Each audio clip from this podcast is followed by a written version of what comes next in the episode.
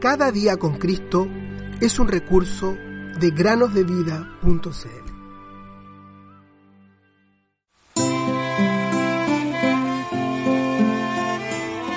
Nosotros amamos porque los amo primero.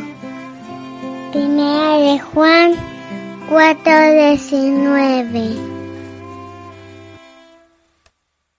Hola queridos niños, buenos días, ¿cómo están? Hoy tenemos una historia que se llama La maleza del pecado.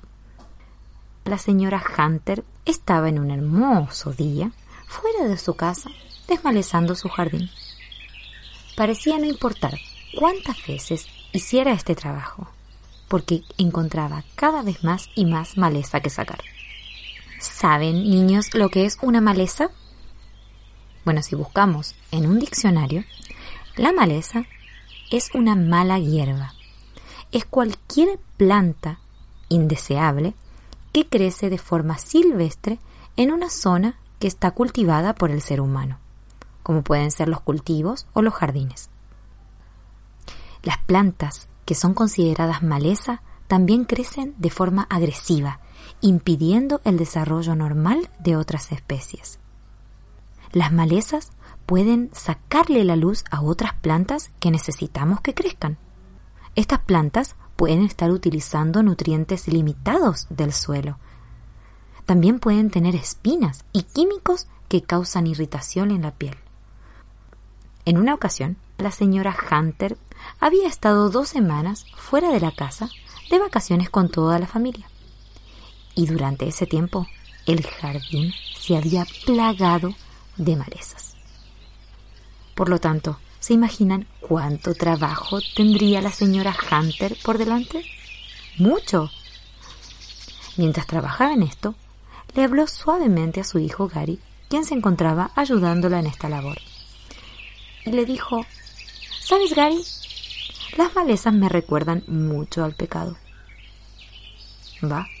Su hijo se quedó mirándola y le preguntó, ¿cómo es esto, madre? Bueno, si no quitamos las malezas de nuestro jardín, pronto éstas comenzarán a crecer y a ocupar el lugar de otras plantas.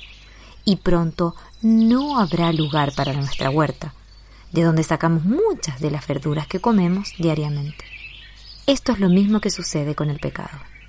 Si permitimos que haya pecado en nuestras vidas, entonces éste comenzará a ocupar el lugar que le corresponde a otras cosas que son muy importantes, como estudiar la Biblia y orar. Ah, ahora entiendo lo que quieres decir, mamá, respondió Gary. Incluso las cosas que consideramos pequeñas e irrelevantes pueden comenzar a crecer si le damos lugar. Y pronto ocuparán más y más de nuestro tiempo, dejándonos menos tiempo para el Señor.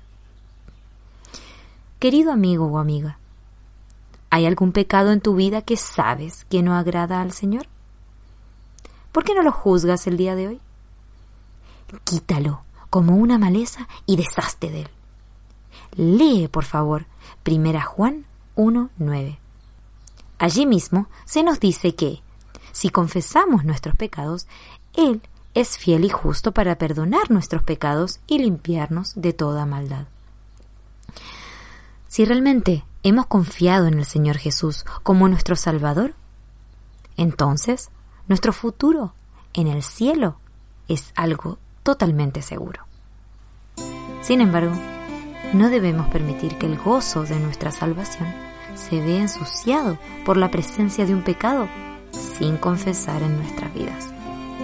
Hazlo hoy y disfruta de la comunión con el Señor Jesús.